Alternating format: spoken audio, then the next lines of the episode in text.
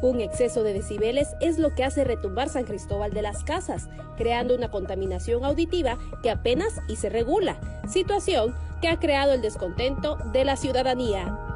Eh, desde hace unos cuantos años se está pidiendo al municipio que regule eh, los decibeles de todos los bares y restaurantes de, San Cristóbal. lo están pidiendo los, los turistas, lo están pidiendo también los, la gente que vive, los mismos coletos, la gente que vive aquí en San Cristóbal. Y parece que sea un poco más parejo para todos.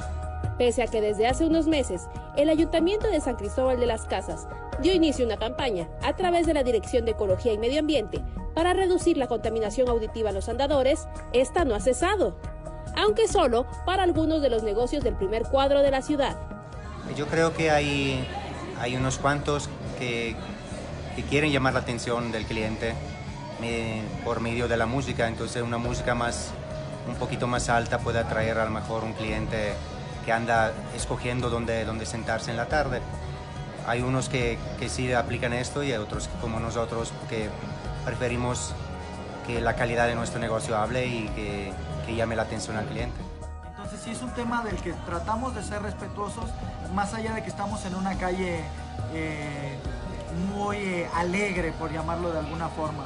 Entonces a veces es difícil eh, mantenerte en, esta línea de querer ser respetuoso de las autoridades, porque pues si tus vecinos no cumplen con esto, pues el ruido entra a tu local y pues tú tienes que verte en la necesidad de subir tu volumen y pues ya se, va haciendo la escalada de, sonido. Pero pues nada, ah, es, es algo con lo que tenemos que lidiar todos los días. Aseguran que aunque exista la posibilidad de recibir una multa, hay quienes rebasan por mucho los 65 decibeles que han asignado por negocio.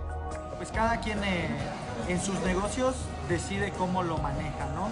Más allá de que el, ayuntamiento te haga indicaciones, pues eh, sí ya queda a cuenta de cada quien si las respetas o no. Eh, eso sí te, expones al hecho de que te puedan multar, poner un apercibimiento, alguna falta administrativa o en algunos casos ya más extremos, eh, digamos una suspensión de actividades por lo que esperan que se eviten preferencias y que los propietarios sean más conscientes con el ruido que provocan sus empresas.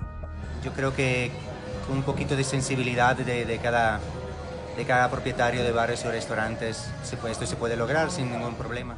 Para Alerta Chiapas, Carolina Castillo.